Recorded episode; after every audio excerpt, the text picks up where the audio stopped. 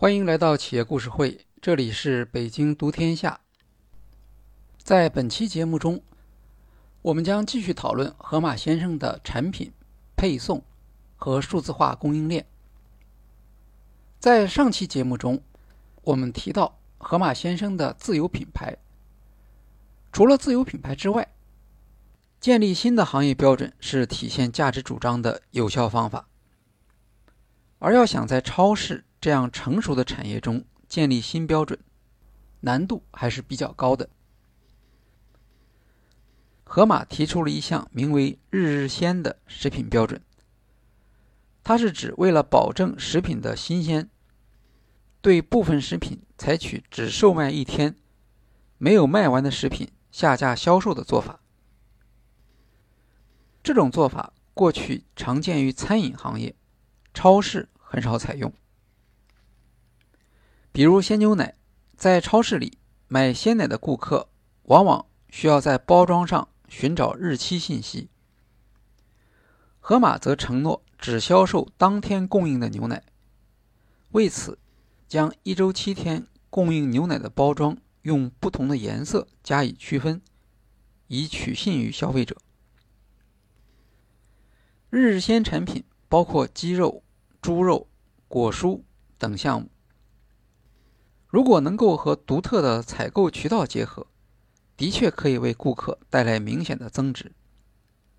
但目前来看，鲜度的概念还没有得到广泛的认可，这一项价值主张还处在成长期。要得到消费者的认可，仍然需要努力。二零一八年底，盒马鲜生上海区大宁店。发生的日期标签门事件，涉及的品类正是日日鲜。盒马还利用采购来建立新鲜食品的价值主张，比如大规模直采，建立供应基地，推动订单农业，追求所有销售的生鲜都能够溯源，实现销售导向的标准化生产和物流。由盒马向生产基地提出采购标准，生产基地按照采购标准来制定种植的标准。比如，采购团队向生产基地提出要多少厘米长的油菜，生产基地就可以根据这个标准去提前管理油菜的生长期。在成都，一间盒马店一天能卖一千包青菜。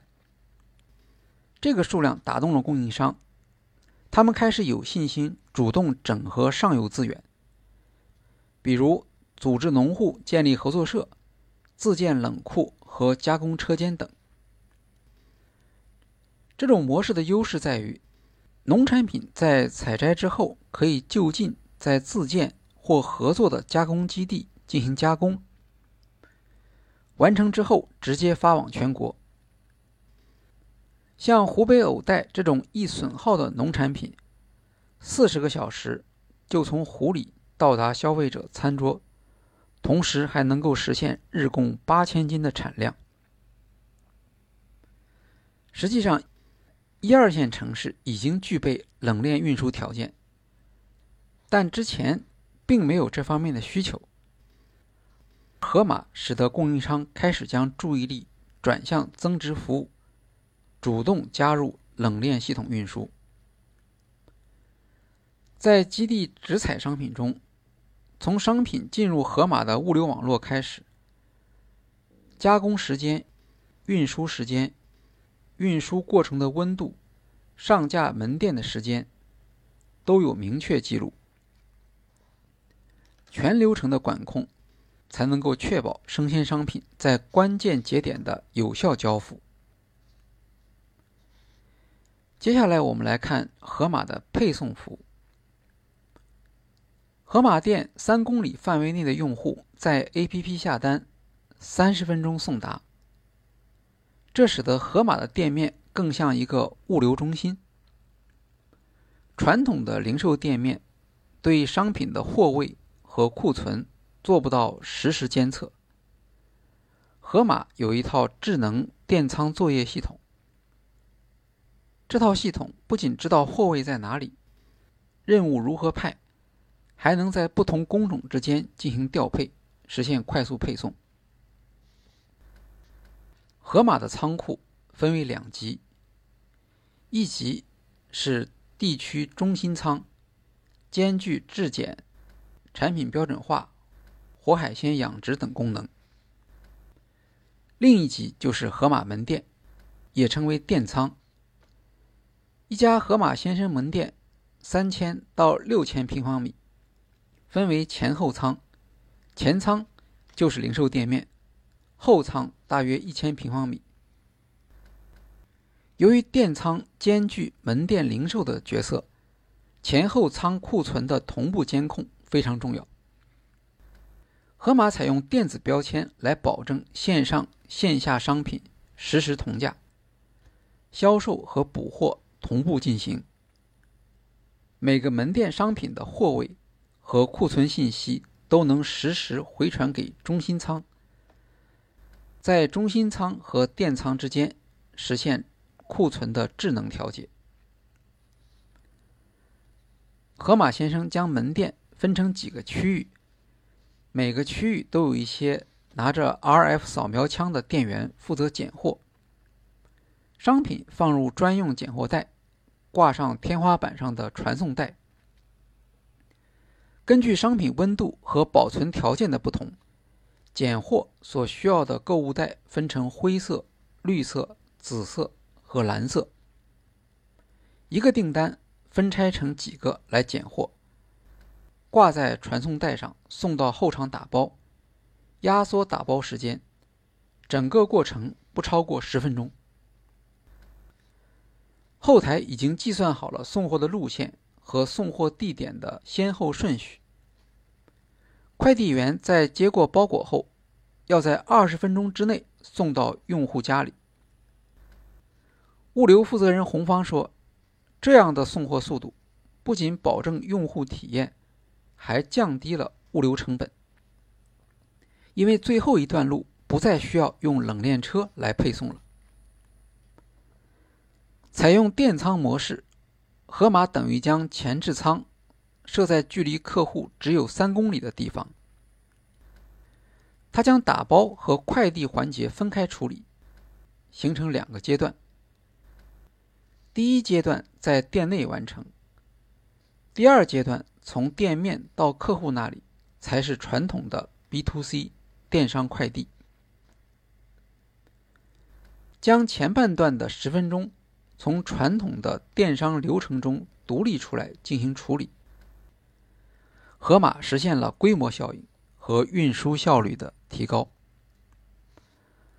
侯毅说：“三十分钟内送达是盒马的核心竞争力，消费者能够接受的时间就是三十分钟，这是一个人生活中随机时间的极限，超过三十分钟送达。”和两小时送达没有本质区别。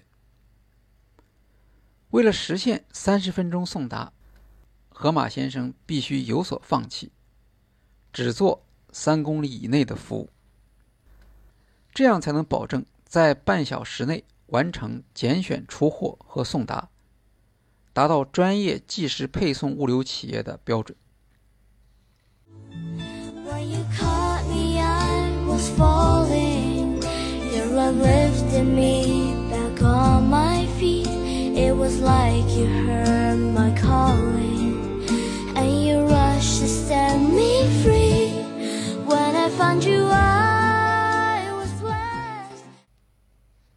总裁助理张国宏表示：“也许有的线下店在某些时候也能够做到三十分钟送达，但要像河马先生这样，一家店一天一万单，全部控制在三十分钟内，却是另外一个概念。规模化的快递送达，要求对货物和时空状态做到完全数字化管理。”如果没有这样的数字化处理能力，就谈不到服务的质量。三十分钟送达还开发出了新的消费场景，也就是所谓的日销售。这种日销售是对传统零售每周消费一次的升级。物流的效率和门店运行的效率关系密切。零售门店做物流有四个难点：人力成本、仓储空间、库存周转和配送效率。对于线下门店，最贵的是场地。如果铺了不该铺的货，就会造成巨大的浪费。盒马订货库存分配系统的数据有两个来源，首先是盒马门店的历史销量，另一个则是依托淘宝系的数据，也就是从淘宝在该地区的成交推断商品需要，其结果是在生鲜全品类的前提下，品类中。SKU 的数目可以相对减少，但准确性却变得更高。物流负责人洪芳介绍说：“我们可以看到，在这个区域有多少次点开这个页面，页面跳转成交的比例如何。通过后台数据的演算，不断迭代，达成智能的库存分配。”前置式的分布网络好像大家都可以学，但库存铺的足够好，却不是人人能够做到。为了保证送达的时效，盒马的物流体系以自建为主，并没有采用阿里巴巴已有的菜鸟物流网络。这是因为双方在网点布局上有一定的差异。讨论盒马案例。另一个重点是它的数字化管理系统。在行业内，盒马被称为中台管理的典范。电仓一体和悬挂链只是盒马先生给人印象最深的外部印象。侯毅透露说，盒马先生开发出专用的管理系统，包括配送、物流、门店销售等。实施这套系统的明显好处之一，是降低了新人的上手难度。以拣货为例，传统的商超需要很长时间培训新人才能学会，但盒马应用这套系统之后，两个小时之内，新员工就可以记住大概的货架、存储、仓位在哪里。接收产品编号之后，来到相应的位置，使用 RF 扫描枪进行操作，把商品送到要送达的货架。张国宏认为，传统零售的一大难点是空间管理，也称品类管理。货物所在位置的实际状态和理想的匹配很难保持。最多维持几天时间，但盒马已经可以做到，在任何时候都能实现百分之九十九的匹配。当前场货架需要补货，系统就会向员工发出指令，到后台某货架某位置取得若干数量，再放到前场的哪些具体位置，分别放多少。用这样的方式，门店作业不再需要指令，现场也不再需要调度。盒马技术负责人 CTO 王希若是天猫平台和双十一的技术负责人。他曾经介绍过盒马如何对传统供应链进行数字化升级。他说：“盒马诞生在移动互联时代。”这个时代的特点是流量去中心化。去中心化的意思是，在任何时间、任何地点上都可能产生带动销售机会的场景。盒马要尝试利用这样的机会。他举例说，盒马从第一天起就贯彻购买即会员的原则，只要有一次销售。盒马就能将这名顾客数字化，让会员从线下直接变成线上。线上会员将顾客从企业眼中的陌生人变成半熟人，可以随时发起促销服务。用侯毅的话来说，到店就是流量，直接转化为线上。有了会员的连接，盒马的拉新效率提高了。店铺开业之后，基于三公里范围内的消费者数据洞察，店铺附近小区里的消费者到底有哪些特点，就很容易弄清楚，方便盒马做从零到一的拉新。王希若说：“我们发现，盒马的会员消费超过三次，和我们之间的链接就变得非常密切。在工作日，盒马整个白天的交易额是线上完全超过线下；在休息日，则白天线下交易更高。这说明，其实线上线下有一个相互的补充。”而无论线上线下，盒马所有的交易都是数字化的，因此可以基于消费者的需要，在不同的时段给他做精准推荐。在掌握了消费者需求数据之后，盒马的产品可以超出线下的范围。王希若说：“一些大包装的货品，我们是直接放在线上销售。”线下反而没有。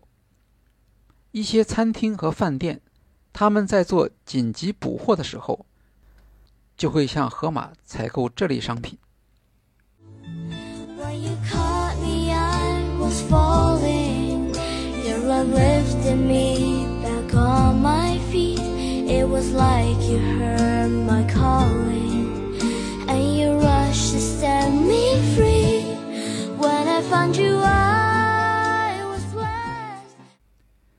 盒马还实现了全国范围大部分品类的全自动补货。所谓全自动补货，就是不用人工干预，依靠数据和算法来补货。尤其是生鲜，完全做到了全自动补货。缺货之前会有报警，系统自动订货。重要的品类。响应的时间控制在秒级，这一能力对于控制损耗、降低缺货率都起到了巨大的作用。王希若由此认为，盒马最强的地方实际上是供应链，它能够做到实时精准的库存、自动补货、秒级反应，而且实现了业务和财务的一体化。王希若来自天猫，但盒马的供应链完全是重新设计的。他认为，做生鲜供应链一定要紧贴业务场景。盒马的整个流程，包括仓的设计、冷链加工中心，整个体系都是基于盒马业务场景而搭建的。建立起这样一套数字化的供应链体系之后，就能够掌握对成本的准确控制，而只有控制住成本，零售企业才能灵活的组织好面向用户的营销活动，在竞争中取得优势。盒马供应链体系强调精准和稳定。为了说明盒马供应链的控制能力，王希若举过一个例子，比如一款产品。明早七点上架，只要计划库存数已经有了，就可以在前一天晚上开始销售。另一个例子是库存和流量之间的精确匹配。流量是盒马可以自主控制的，库存的精准则依赖于数字化的管理。比如下午三点发现某商品库存过高。可以通过调整给这款商品更多的流量，来促进销售。如果库存低，也可以把替代品往前放，像日日鲜产品必须当天卖掉，就特别需要库存和流量的实时匹配。每年双十一这样的大型促销，需要提前做业务计划，每天分配销售金额。比如这一天要做一百万，那这一百万对应的流量等资源就要提前准备好，还要按照各个时段和坑位进一步分解。从王希若的叙述中可以看出，流量与库存匹配本来就是电子商务的基本功。现在，盒马只不过是将这一能力。引入到包括线下实体店在内的消费场景。当然，这种将库存和流量匹配的能力，尽管是现实的，但实际上毕竟是有限的，因为流量也是有成本的。它的现实意义是将流量变现的效率提高了。对于掌握巨大流量的或能够买到巨大流量的企业。这种匹配能力带来的收益是非常可观的。实际上，如果盒马配置流量的效率比阿里巴巴更高，那么阿里巴巴也完全可以将流量导入盒马 APP。早期阿里巴巴要求盒马能够依靠自有流量，主要是担心盒马配置流量的效率不够高。新零售是一项内容丰富的变革。从前面案例的描述中，我们可以看到阿里巴巴对新零售思考的深度和行动的敏捷。盒马创业初期的核心价值主张，在经营过程中站住了脚。比如三十分钟送达，颠覆了之前的生鲜次日达标准。今天，三公里范围内。生鲜产品三十分钟送达已经相当普遍，证明这是一个可以做到的经营指标，对整个生鲜产业供应链的提升有积极的影响。侯毅能够有信心做到三十分钟送达，这和他在京东到家的工作经验有关系。这一指标实际上已经在京东经过了验证。三十分钟送达不仅是可以实现的，并且成本也是可控的。京东三公里送货的成本大约四元多一点。盒马的期望是每单客单价达到五十元，毛利百分之二十。这样，扣除了物流费用之后，企业仍然可以有盈利。在盒马。侯毅所做的创新在于，三十分钟送达的内涵从常温延伸到了常温冷链。扣除店面拣货的十分钟，在二十分钟的路程上，采用简易保温盒方式，基本可以满足冷藏的需要。这就是所谓的常温冷链。常温冷链。弥补了当前市场上冷链基础设施上的不足，为最后一公里生鲜产品的保鲜给出了创新的解决方案。这是一个富有中国特色的方案，它完全是基于国内人工送货服务在灵活性和低成本上的优势，同时它又是以盒马数字化供应链管理的能力为依托。仅中心仓、门店仓、库存实时一体化这一项要求，现有的实体零售企业就很难做到。至于同为电子商务的前置仓的竞争，盒马主要依靠独特的购物体验来压制竞争对手。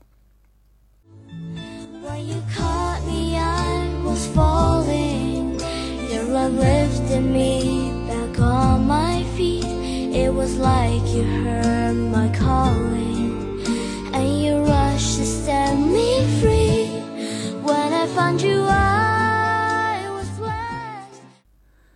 侯毅认为，河马先生创业的过程中有许多偶然因素发挥了决定性的作用，其中特别重要的一项是阿里巴巴 CEO 张勇的支持。在接受第一财经采访时，侯毅解释了张勇为支持盒马所承受的压力。阿里巴巴本来已经有很多类似的生鲜项目，比如淘点点、喵先生、易果生鲜，而阿里巴巴的核心平台。天猫超市也有能力做类似盒马的东西。张勇清楚地认识到盒马的革命性意义，也知道盒马和阿里巴巴现有项目的差别，但在公司内部，即使作为 CEO，张勇也很难说服其他人支持盒马先生。何况，盒马一旦失败，也会对。阿里巴巴品牌和张勇个人造成严重的结果，他不得不采取保密的措施，将河马先生的店面放在上海，离杭州远一些。为了不影响创业团队的士气，张勇在侯毅面前并没有表现出他的焦虑。后来，阿里巴巴其他合伙人参观河马时，侯毅才得知这些情况。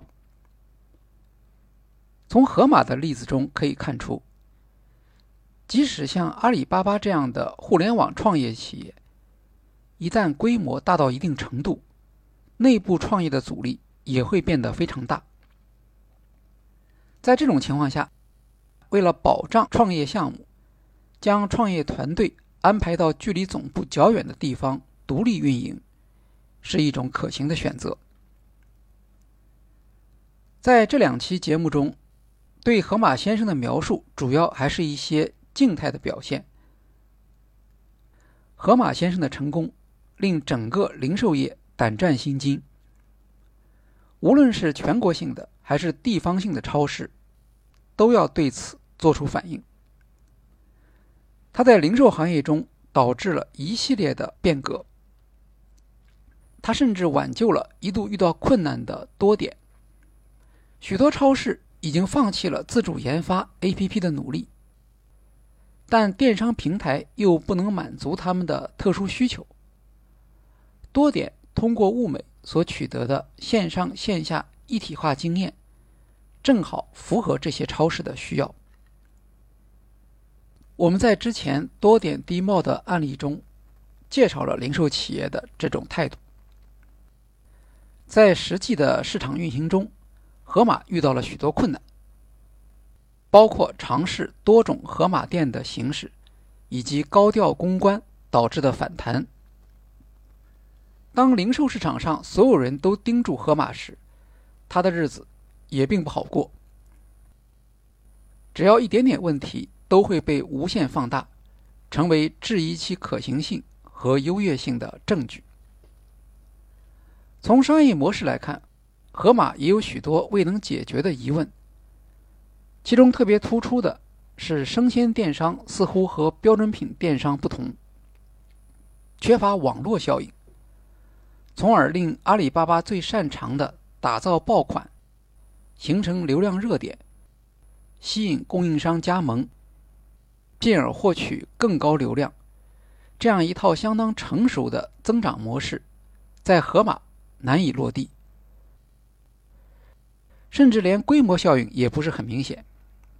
比如，随着店面数量的增加，尽管带来供应链管理的改进，但和成熟的超市相比，并没有表现出特别的优势。对此，侯毅和盒马团队有着怎样的认识？又采用了怎样的思路来做出调整？